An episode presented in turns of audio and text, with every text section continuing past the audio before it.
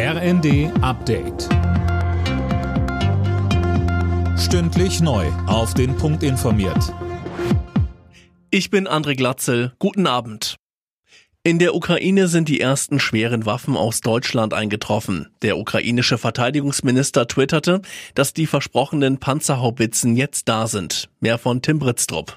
Insgesamt hat Deutschland sieben der modernen Artilleriegeschütze an die Ukraine geliefert. Dazu kommen nochmal fünf aus den Niederlanden. Verteidigungsminister Resnikow dankte seiner deutschen Amtskollegin Lambrecht für die Unterstützung seines Landes. Die Bundesregierung hat außerdem die Geheimhaltung in Sachen Waffenlieferungen aufgehoben. Im Internet wurde jetzt eine Liste veröffentlicht, auf der steht, was bereits geliefert wurde und was noch kommt.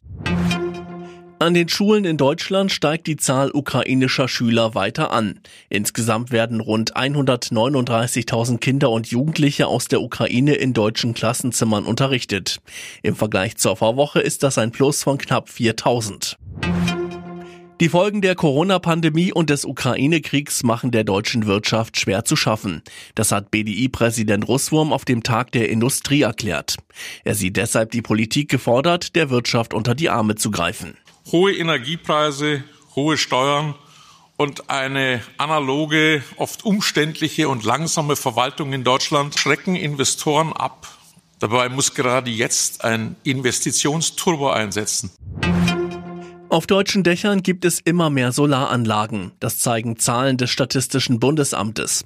Demnach gibt es bundesweit inzwischen 2,2 Millionen Photovoltaikanlagen mit einer Leistung von 58.400 Megawatt. Das ist ein Plus von fast 10 Prozent innerhalb eines Jahres. Mario Götze kehrt in die Bundesliga zurück. Der Weltmeister von 2014 hat bei Europa League Gewinner Eintracht Frankfurt unterschrieben. In den vergangenen zwei Jahren hatte er bei PSW Eindhoven in den Niederlanden gespielt.